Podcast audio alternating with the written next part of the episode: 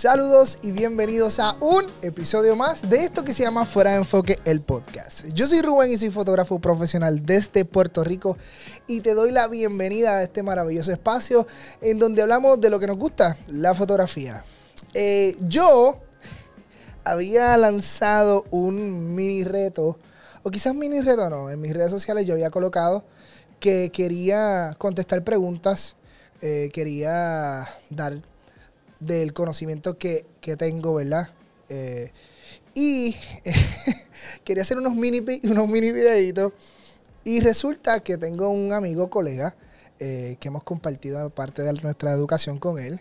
Y me dijo, bueno, tú entrevistas a un montón de gente, eh, yo creo que hay que entrevistarte a ti. Y le lancé el reto de que me entrevistara. Este, y él, se, él está aquí ya con nosotros, él se llama Miguel Ramos. pero antes de hablar con Miguel, eh, quiero compartir contigo que estamos en el estudio 1990, un espacio en donde es un espacio creativo, en donde puedes hacer tu contenido virtual. Eh, tenemos nuestro limbo, nuestro estudio de fotografía, nuestro estudio de audio, como puedes ver. Así que si te interesa eh, crear tu contenido, escríbenos en nuestro estudio 1990. nada, Miguel, oficialmente, bienvenido a 1990, que es la que hay. Vamos bien, aquí nervioso, pero, pero estamos aquí. Brother, cuando tuviste el contenido, de, cuando, cuando viste el post, ¿qué, qué pensaste? ¿Qué, ¿Por qué escribiste eso? Vamos a empezar por ahí. es que no sé, como te dije ahorita, yo hago las cosas y después pienso como que, diablo, ¿por qué, por qué escribí eso? Como que, ¿por, ¿por qué le dije eso? Es como que, no sé, en verdad, pero pues así, el espontáneo de, de, o las ideas, me, surgen como que las ideas ahí, pan, de, momento y como que después que las pienso, no sé si lo hice bien, si lo hice mal, DH, no sé, a veces salen bien, a veces salen brutales, a veces no. Pero yo creo que este, destino sabrá. Este te salió muy bien, este te, salió muy bien. Este, yo creo que entonces tú hiciste tu asignación, tienes varias preguntas para mí, ¿verdad? Eh, la que me dijiste, vamos a darle yo. Diache, vamos a buscar a ver qué le puedo preguntar, qué puedo de esto, y ahí. Listo, pues vamos a, vamos a empezar, vamos a empezar. Si quieres, pegarte un poquito más el micrófono, llévalo hacia ti. Exacto, súper. cabe de, by the way, cabe destacar que yo no. Él me dijo, te enseño las, las preguntas, y yo le dije, no me enseñes nada. Quiero ser lo más espontáneo posible dentro de nuestra conversación y, y que, que fluya. Vamos ya. Vamos a ver. La primera. ¿Cuándo descubriste tu pasión por la fotografía? Ok. Yo, yo descubrí la pasión por la fotografía eh, en la universidad. Yo estaba estudiando diseño gráfico eh, y cuando empecé a estudiar diseño gráfico, había un laboratorio de fotografía, una clase de estas esenciales que tienes que coger para pasar el, culto, el curso de la fotografía, de diseño gráfico, perdón. Y cuando cogí la clase de fotografía, cogí la cámara, hice que mi mamá me comprara una cámara, porque le dije, tengo para esta clase, necesito una cámara y, la universidad no la provee. Mentira. Pero yo quería tener mi, equipo en mano. Y desde ahí, cuando yo empecé a, estudiar la, la, la cámara, yo dije, a mí me gusta esto. Yo quiero dedicarme a esto. Obviamente, eh, uno enamoradito al fin, pues pasaba por, por, un centro comercial que en Puerto Rico nosotros conocemos como Plaza Las Américas y tiene un expo de novias. Y, y ese expo se dedicaba a presentar suplidores para el día del evento de la boda. Y cuando yo estaba allí, bueno, había un montón de fotógrafos. Y decía, en algún momento yo voy a estar aquí porque fungían de inspiración para mí. Y yo creo que parte de, de, lo que me inspiró, ¿verdad? O lo que me apasionó de primera instancia de la fotografía fue que yo me visualizaba viviendo de esto. Que es algo que es bien importante que nosotros tenemos que tener. Bien. La segunda. ¿Cómo definirías tu estilo fotográfico? Uy, qué muy buena pregunta. ¿Cómo defino mi estilo de fotografía? Cuando yo voy a hablar con unas parejas, eh, ¿verdad? Porque yo me dedico a fotógrafo de bodas. Cuando yo voy a dedicarme a, la, a, a decirle mi estilo de fotografía es así. Me considero romántico. Soy apasionado. Soy divertido. Eh, puedo mencionar que soy arriesgado. ¿Verdad? Eh, y yo creo que todo eso, todas esas líneas de las que me identifican a mí como persona, yo las puedo plasmar en la, en la fotografía. So, yo les digo a, lo- a los clientes, yo soy así, así, así, así, así, así, así, pero vamos a ver la esencia de ustedes. Y identifico mi fotografía como una fotografía romanticona, divertida, eh, atrevida, alegre. La próxima pregunta tiene que ver con eso. Ajá. Eh, ¿Cuál es tu proceso creativo para cada proyecto fotográfico? Y ya. Ok. Como yo me dedico a fotógrafo de bodas, lo estoy diciendo muchas veces, pero es que no estamos. Es es, es- es mi nicho. Yo comienzo preguntándole al cliente, descríbanme cómo son ustedes. Yo creo que para nosotros hacer un para tener un resultado de nuestro trabajo, porque aun cuando tengamos ese punto en donde somos artistas y creamos, nosotros tenemos que producir un producto para un cliente en particular. So, teniendo en cuenta eso, yo le pregunto al cliente cómo son ellos. Descríbeme, descríbeme su, su, su intimidad como pareja. Eh, ¿Cómo son ustedes? ¿Qué les gusta hacer? ¿Les gusta el cine? ¿Les gusta pasear? ¿Les gusta ir al... eh, montarse a caballo?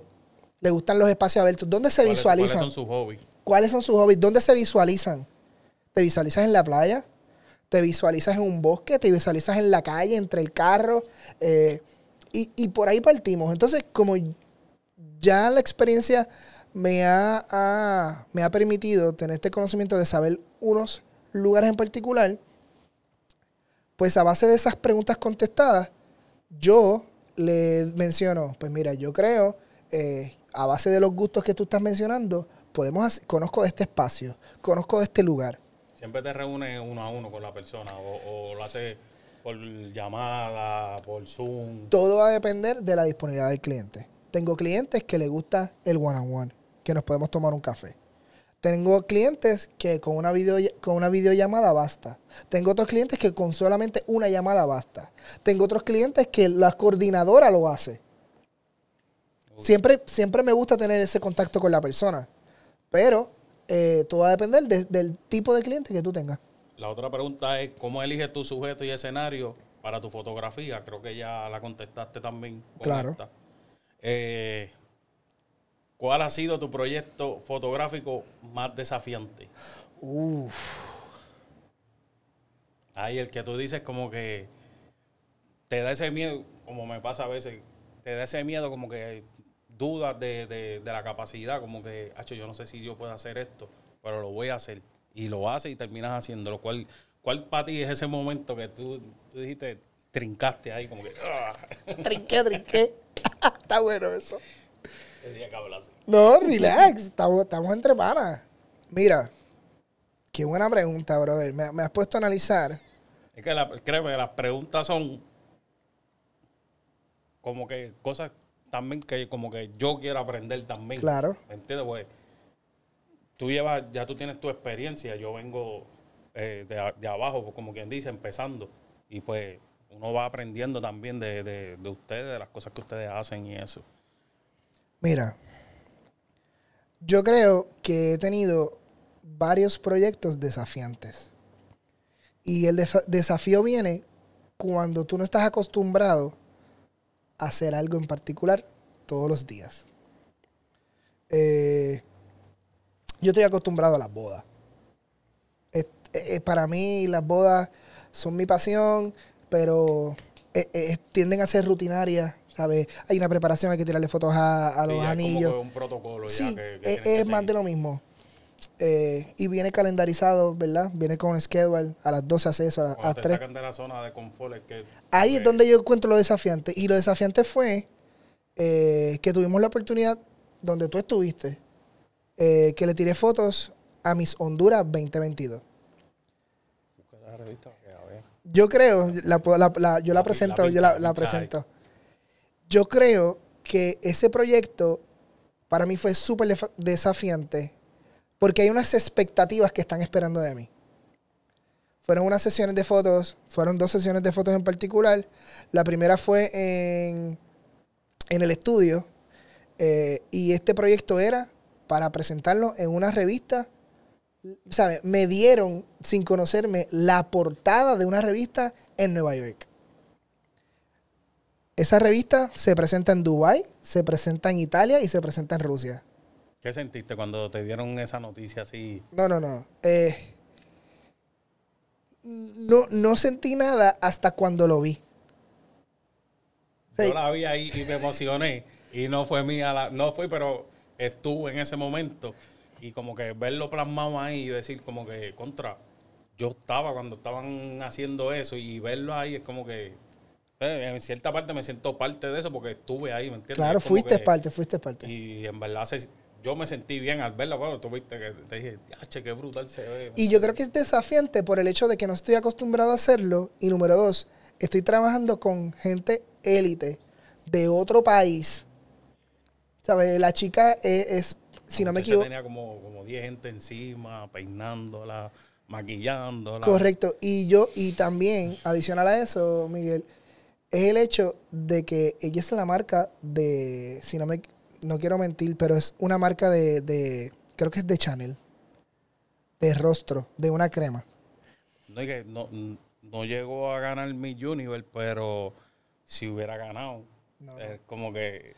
No, eso iba a ser otra, eso iba a ser lo otra mismo decirle, hice una foto a fulana de tal, decirle, hice una foto a mi Universe. Pero de igual manera me ponen un standing o me gusta porque eh, eh, eh, dicen, yo le tiré fotos a ella. Exacto. Ella vino a Puerto Rico y, y con la única persona que le tiró fotos fue conmigo.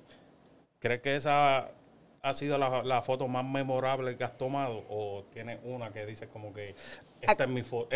¿A qué te refieres con memorable? Que tú la ves todavía al sol de hoy con el tiempo que tú llevas y tú dices que yo no creo que yo haya tomado esa foto. Anda. Es como que, wow. Como hay esta que te pregunté que se ve súper brutal. ¿Sabes? ¿Cuál para ti tú dices, eh, o sea, que le enseñaste, mira, esta foto fui yo, fronteas con esa foto? Una foto que, con, con la que tú le puedes frontear a Lo que pasa es que bueno, eh, son, son, han sido etapas.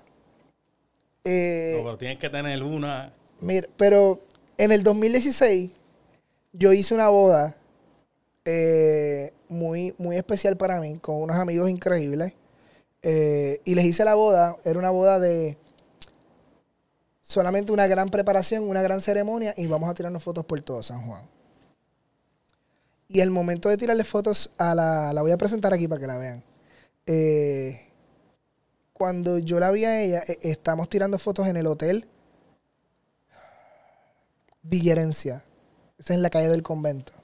Un hotel pequeñito de ocho habitaciones, muy San Juan, muy bello. Y tiene dos, dos, dos pisos. Recuerdo que ese mismo día, esa boda cayó domingo. Y lo recuerdo también porque yo estaba eh, abonando un dinerito para comprar mi primera cámara eh, grande. Una, una Canon 5D Mark IV. Para ese tiempo estaba en 4 mil dólares. Solamente el body. Y el dinero lo había recuperado, lo había ganado o terminado de, de, ¿verdad? de acumular el sábado. So yo dije, el domingo, antes de que llegue la boda, yo voy para la tienda, la voy a comprar y voy a hacer la boda con ella. Sin conocer dónde estaban todos los botones. O sea, yo fui, fui arriesgado. Y cuando estoy haciendo la foto de la preparación, que yo la veía a ella caminando, porque estaba en un segundo piso yo, eh, es esa foto que, que ves acá. Esa foto, cuando yo la veo caminando por el pasillo desde el segundo nivel, yo vi la foto. O sea, si, hay, un- si hay un poder que tienen los fotógrafos, es ver las cosas antes de que sucedan. Eso es un superpoder.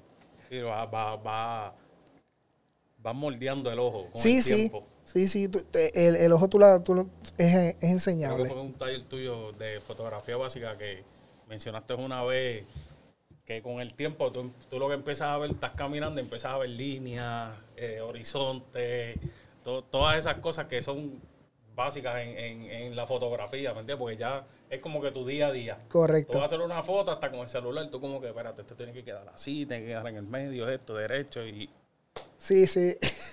Mira, voy a hacer un paréntesis. Casualmente, el día de ayer estoy hablando con mi esposa y ella me dice, Lemor, ¿por qué no hacemos un podcast tú y yo? Como que con la esposa del fotógrafo. Y, y vamos a, vamos a hacer, esto es primicia, pero vamos a hacer un segmento de cómo yo la fastidio, porque yo lo que estoy, cuando yo veo una película o cuando yo veo, cuando estoy en la calle, lo que yo estoy mirando es, contenido de, ¿sabes? Yo estoy tirando fotos con el ojo. Cierro paréntesis. Pues esa foto, cuando yo la vi y la tiré, yo recuerdo que yo había, eh, parecía que estaba, para ese tiempo no estaba ni de moda el dron. Estaba empezando. Eh, pero yo me estiro y yo le digo a mi esposa, agárrame del pantalón desde el segundo piso, me estiro y tiré, y tiré la foto. La foto es icónica para mí y es memorable porque significa un antes y un después dentro de mi, dentro de mi negocio. Cuando yo pongo ese álbum eh, a, a la- a presentarlo a otras personas, cuando esa página tú la ves así, tú ves el, el álbum y abres la página y la ves en doble página. completo. En spread. Papi, la gente hace, wow. Inclusive, yo, yo digo que tiré esa foto hoy, en el 2023, y la gente me lo cree. Por cómo está iluminada, el tipo de composición, ¿sabes? Se ve muy actual. Y esa foto es muy memorable para mí. Te la poncha ahí para que la vean. No, ya, ya, ya hace rato la vieron. Ok, este. ¿Cómo manejan la presión de capturar momentos únicos y memorables? Yo, yo creo que, que el, el hecho de, de manejar la presión, la manejo conociendo mi equipo, la manejo sabiendo lo que voy a hacer. Yo creo que es bien importante. Tú tienes presión cuando tú no sabes lo que tú estás haciendo. Cuando tú estás, eh, a rayo, hacer ¿qué- algo nuevo también. cuando voy a hacer algo nuevo, porque no, no sé lo que estoy haciendo. Pero cuando yo sé lo que tengo que hacer, dónde tengo que colocar mi iluminación, dónde, dónde, dónde voy a estar tirando las fotos, haciendo entender que también sé cómo va a quedar la imagen, porque sé el, el- el camino de cómo está corriendo el evento. Así yo creo que yo manejo la presión. Yo manejo la presión sabiendo dónde y cuándo y cómo estoy estableciendo mi iluminación y dónde voy a estar tirando la foto. ¿Cómo ha cambiado la industria fotográfica en los últimos años y cómo te has adaptado a esos cambios? Mira, qué, qué bueno que tú traes ese tema porque ahora es- llevo un tiempo en las redes sociales, o, ¿verdad? En donde ahora está la guerra de las mirrorless versus las DSLR, el espejo versus el espejo versus no espejo. Eh, el futuro de la cámara. el futuro de la cámara es la mirrorless y yo hasta cierto punto estaba negado a ella. Eh, y yo creo que en vez de verlo como, como una desventaja, lo he aprendido a ver como una virtud. Eh, es el hecho de quitarme la venda de decir, soy un purista de, de me gusta la cámara con el espejo. Porque la mecánica, me siento que estoy tirando una foto de verdad cuando tú escuchas el pla pla. Tienes la costumbre también ya de... de- Claro. A- ahora, el, el- lo que es la mirrorless, bueno, tengo que darle la ventaja en que es mucho más compacta, en que pesa menos, tiene, tienes la oportunidad de ver la imagen con la posible exposición ya correcta. Eso tiene sus ventajas. Pero no quiere decir que me quito más, me quito el hecho de que soy menos fotógrafo porque tengo una mirrorless. pero te gusta. Sí, me gusta, me gusta, me gusta. Digo, no he tenido la oportunidad de trabajar con, con otra que no sea mirrorless, pero empecé con una mirrorless. Vamos un poquito más a... ¿Qué aspectos consideras más importantes al tomar una fotografía?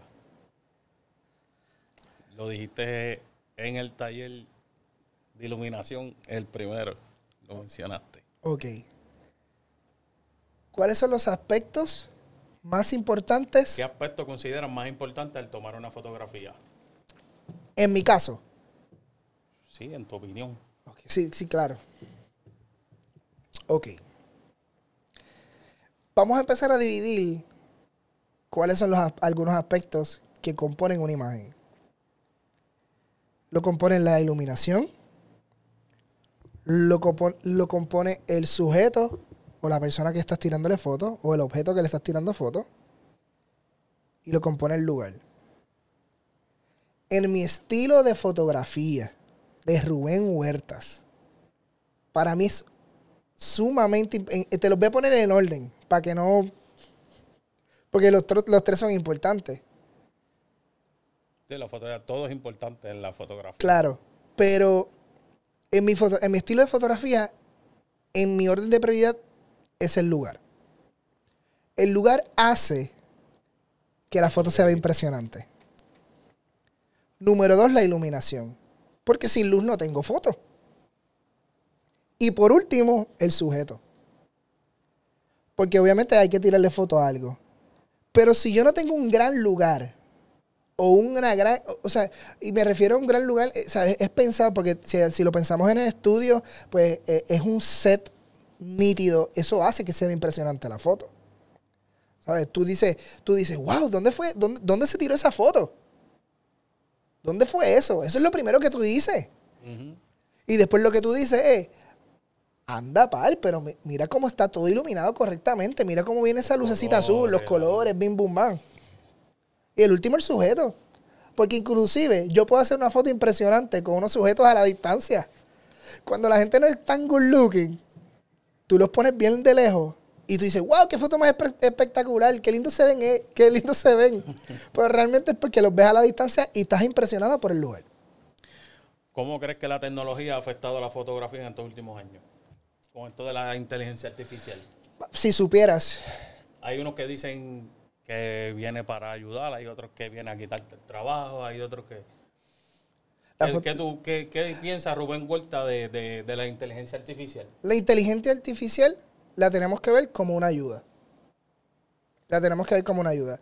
Eh, y que eh, esto, eh, dura, sí, pero esto, es un- dura. esto es un buen tema de podcast, ¿sabes? Dedicándonos a esto. He Porque visto mucho contenido en, en Instagram de, de, de, eso, de la inteligencia, porque prácticamente puedes hacer de todo. si yo te digo, si yo te digo que ya hay fotógrafos, ya hay fotógrafos que utilizan inteligencia artificial para que dicen sus fotos y las entreguen 700 fotos en 5 minutos. Están editadas a tu manera como tú las editas, con tus colores, con la corrección de piel y color. Com- Como, tú las editas, ella sabe, tú le, tú le das las, las especificaciones y tú las editas. ¿En dónde tú ves la desventaja ahí? Donde tú la ves Sí, es algo automático que... que- te está es una herramienta para facilitarte tu tiempo. Obviamente, tú le vas a decir al cliente, yo las entrego en 30 días. ¿Y si te las entrego en una semana? Que es posible con la inteligencia artificial. Que es posible con la hace inte- todas de cantazo. Pues entonces, obviamente el cliente no sabe esto. Yo conozco, conozco, no personal, pero por lo menos en las redes sigo dos o tres que usan la inteligencia artificial para componer su foto. Como para hacer fotomontaje o algo así. Ellos cogen su foto normal y usan un fondo hecho por, arti- por arti- eh, Inteligencia inteligencia artificial. Y es válido. Yo creo que también tenemos que adaptarnos a los tiempos. Las agencias, las agencias ahora mismo, eh, para los copies de las fotos o de, o de posiblemente algún anuncio, para... Ay, mi madre. Para, para presentar una idea a un cliente sin haber tenido la, la, ¿verdad? las fotos o el montaje de un diseñador gráfico. El que se va a ver afectado es el diseñador gráfico. Eso sí yo te lo digo desde ahora. Tú empezaste como diseñador gráfico. Claro, y, y, y no, lo vi, no le vi como una opción porque por lo menos en mi, en, mi, en mi tierra, en Puerto Rico, realmente el diseño gráfico está prostituido. ¿Cómo así?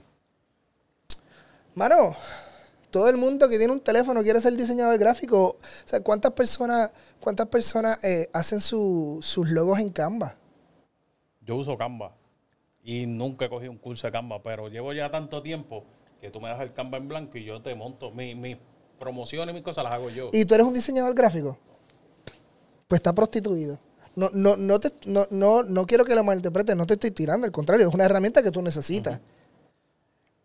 Pero por personas que ya saben utilizar una herramienta como Canvas o tan accesible, Esa- eso es lo que la hace el accesible. porque prácticamente con una plantilla cambia, pones tu foto, esto. pues el diseñador gráfico no puede cobrar lo que se supone que cobra. Entonces, yo como diseñador gráfico que tiendo a hacer logos, que me gusta la imagen eh, corporativa, que me gusta hacer branding, yo te digo a ti, Miguel, eh, por, esta, por, por crear tu marca eh, y hacerte tus logos, yo te voy a cobrar 500 dólares. Y tú me dices, no, lo que pasa es que tengo a Mengano que me lo hace por 75 dólares. Y lo hizo en Canva. ¿A quién tú vas a escoger?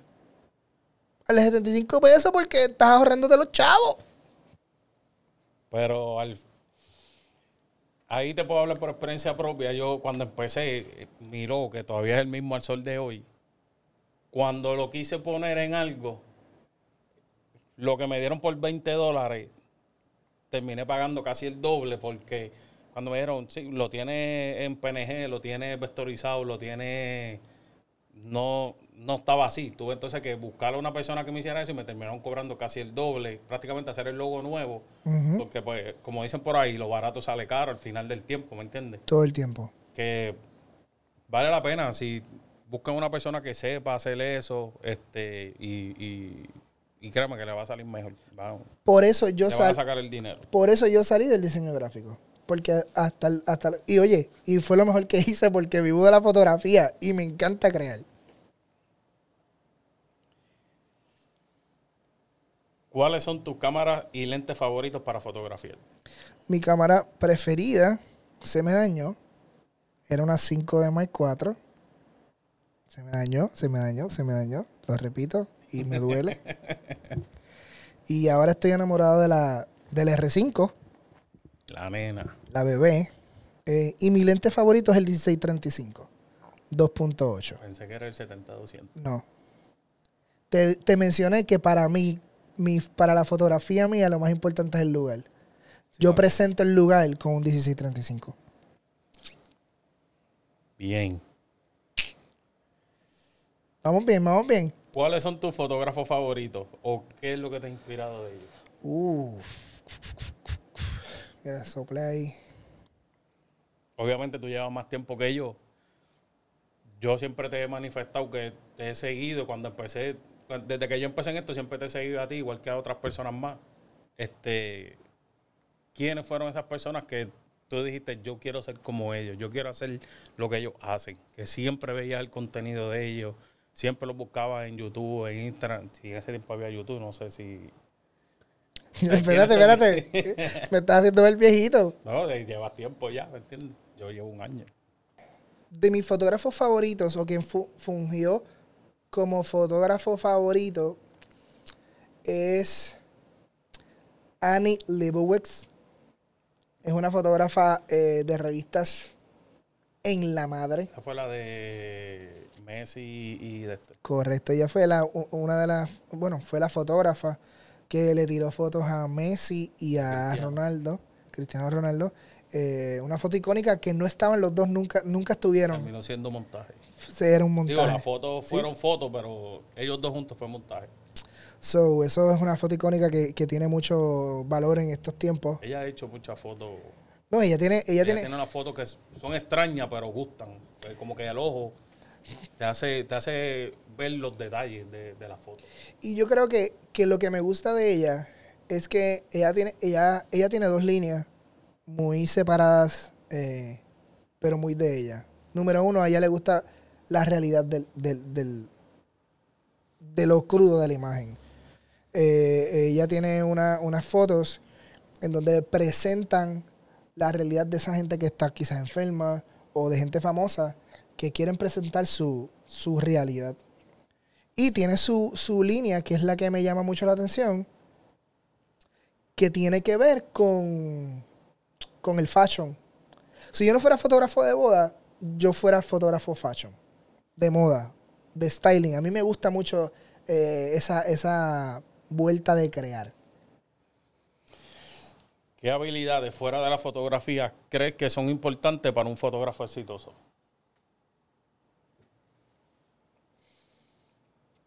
¿Qué habilidades Fuera de la fotografía, ¿crees que son importantes para un fotógrafo exitoso? Wow. Yo, yo creo que fuera de la fotografía, lo- para mí lo más, aunque tiene que ver con la fotografía, pero lo más importante es ver. El ojo. Yo, yo creo que si tenemos la capacidad de apreciar nuestro, nuestro entorno, eh, mira, hay un, hay, no, me, no, no recuerdo el fotógrafo que lo, que lo mencionó, pero esta cita marca un antes y un después en mí. Y es que el cerebro no guarda videos. El, el- el cerebro guarda fotografías. Guarda momentos. Y cuando yo estoy disfrutándome la vida, mi- mira qué ironía, yo prefiero disfrutarme los niños, mis hijos, en, como papá en el, en el parque eh, o en un viaje este, o en mi casa, tirarle en la cama, que capturar ese momento en, en una cámara. Pierdo el tiempo, es irónico, pero pierdo el tiempo colocando la cámara o grabando el video. Yo, yo creo que yo prefiero quedarme con estos recuerdos lindos de, vivir esa experiencia. Por ejemplo, si voy a un parque, al trampolín park, yo no estoy con el teléfono con mi hijo.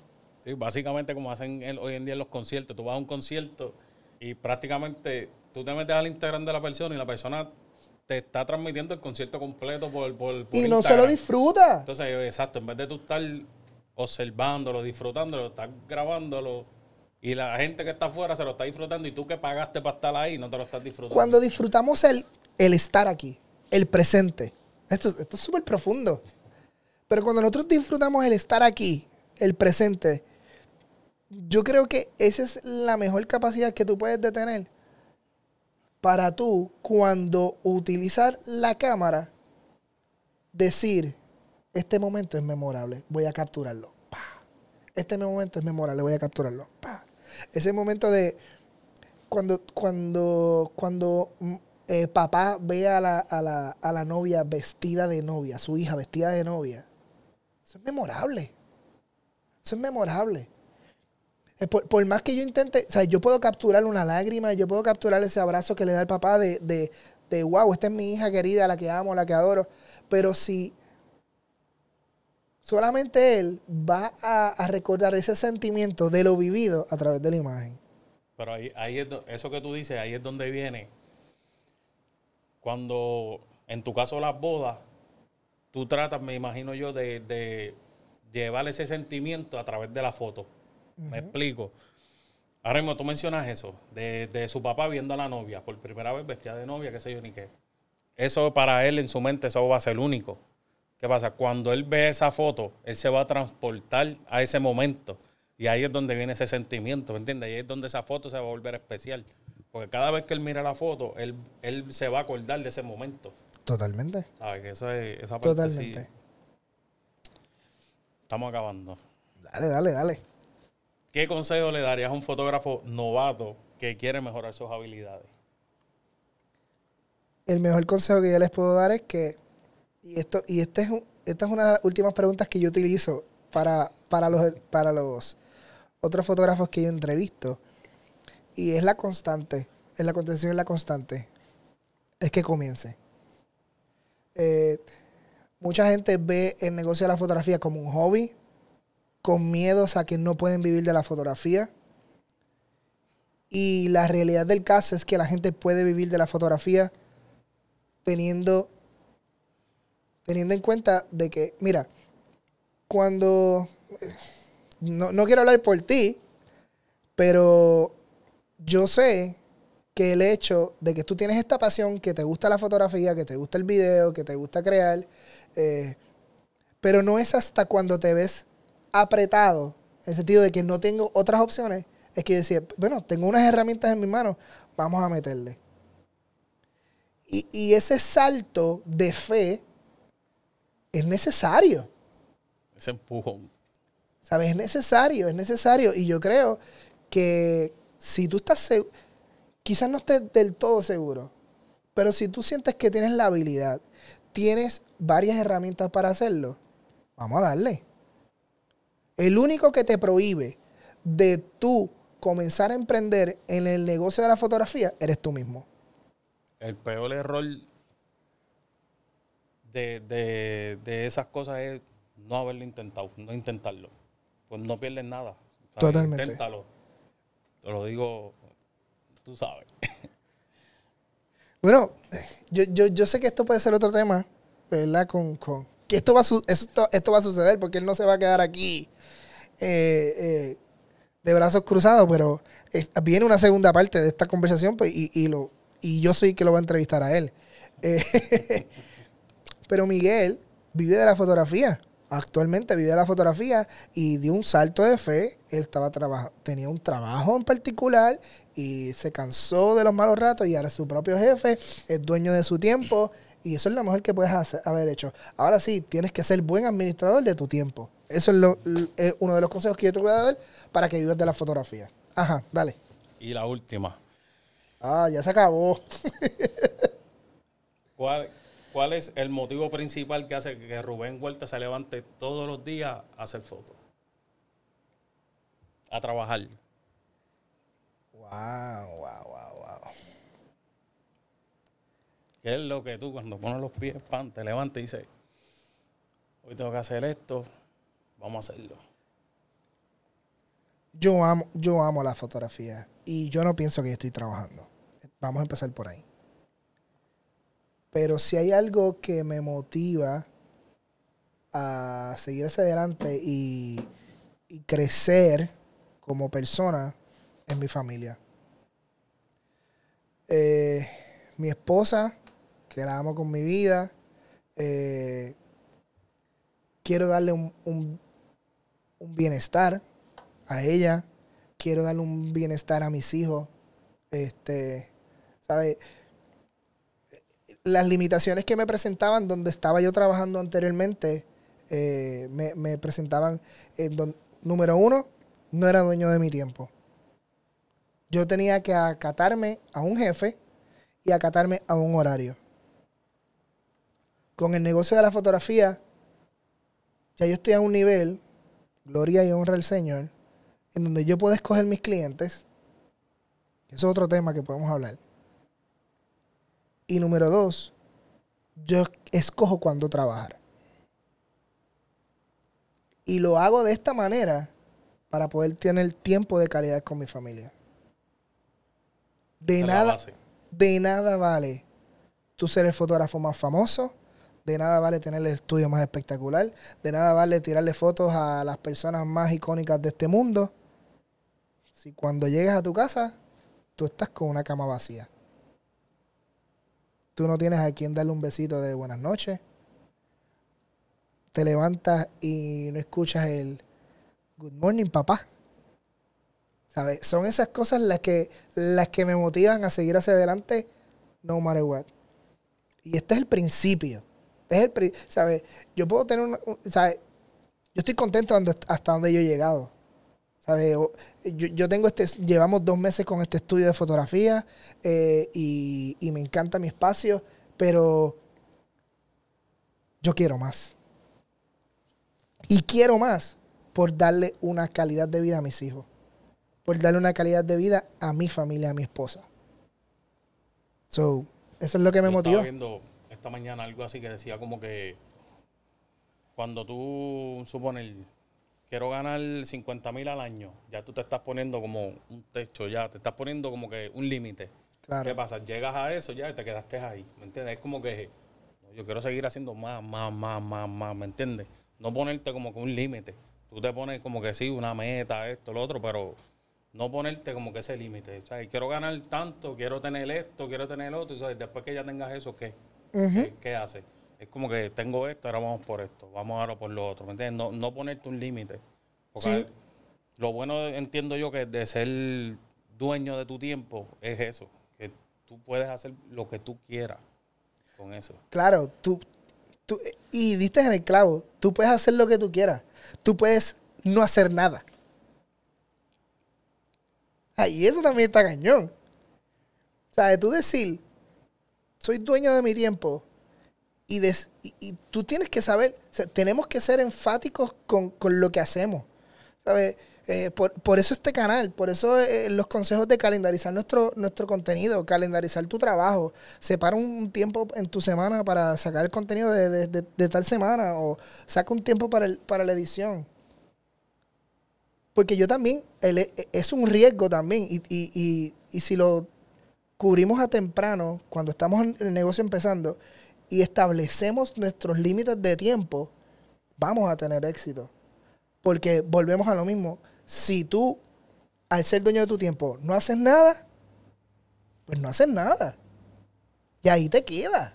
Y saber, saber dividir de ese tiempo también para dedicarle a todo. Sí, calendarizarlo, calendarizarlo. En casa hay un, en casa hay un calendario en mi, en mi, en mi, en mi cocina con todas estas cosas escritas por las citas de los niños, las, el pediatra, eh, cuando yo tengo un podcast, está anotado, cuando mi esposa tiene un contenido que tiene que ser, está anotado para saber. Sí, que si te cae algo, tú vas ahí, pan, y checa, mira, no puedo porque tengo cita de los O porque mi esposa tiene algo. Y te puedes dar el lujo de decir no, como dijiste, que tú escoges también a, con quién tú quieres trabajar. Totalmente. O sea, que si te llamaron por una boda y ese día tú tienes una cita, pero tú sabes que esa cita es más importante, yo, no, no puedo, estoy hoy, tengo algo. Totalmente, sí, sí. ¿Cómo la pasaste? Estamos bien. Yo creo que traíste súper buenas preguntas, loco. Sí, de verdad. Son, como te digo, preguntas que, que, que a mí también, como personalmente, como que me interesa saber, porque quiero aprender, ¿me entiendes? Quiero seguir aprendiendo. Totalmente, totalmente. Y, y, y, y este contenido está hecho para eso mismo. Es como que al principio, cuando empecé, que yo veía, yo, ya, ese muchacho, mira esa foto en las bodas, esto, eh, ahora es como que te tengo aquí de frente y tengo la oportunidad de preguntarte como que todo lo que yo quiera, pues, ¿sabes? Quiero como que saber todas esas dudas y todas esas cosas, cómo tú manejas todo tu tiempo, cómo tú haces todas esas cosas. Y he tenido la oportunidad de trabajar contigo. Y es igual, ¿me entiendes? Es como que observando siempre los movimientos, cómo hace, cómo fluye. Un vacilón, en verdad. Eso está bueno, eso está bueno. Yo creo que yo le pasé espectacular, te lo tengo que decir. Eh, me ha sorprendido con las preguntas, Miguel. Eh, te di la opción de que las vieras. No, pero están muy buenas, están muy buenas. Yo creo que eh, eso hace que, este contenido tenga un poquito más de valor, porque si vengo ya súper preparado, pues me vuelvo mecánico. Este, pero ya nos estamos despidiendo. ¿Cómo la gente te puede conseguir, Miguel?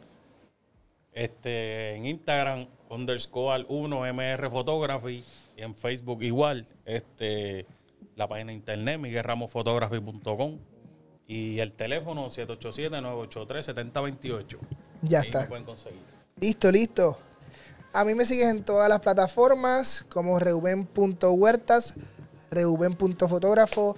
Esto fue otro mega episodio de esto que llamamos Fuera de Enfoque, el podcast. Check it out.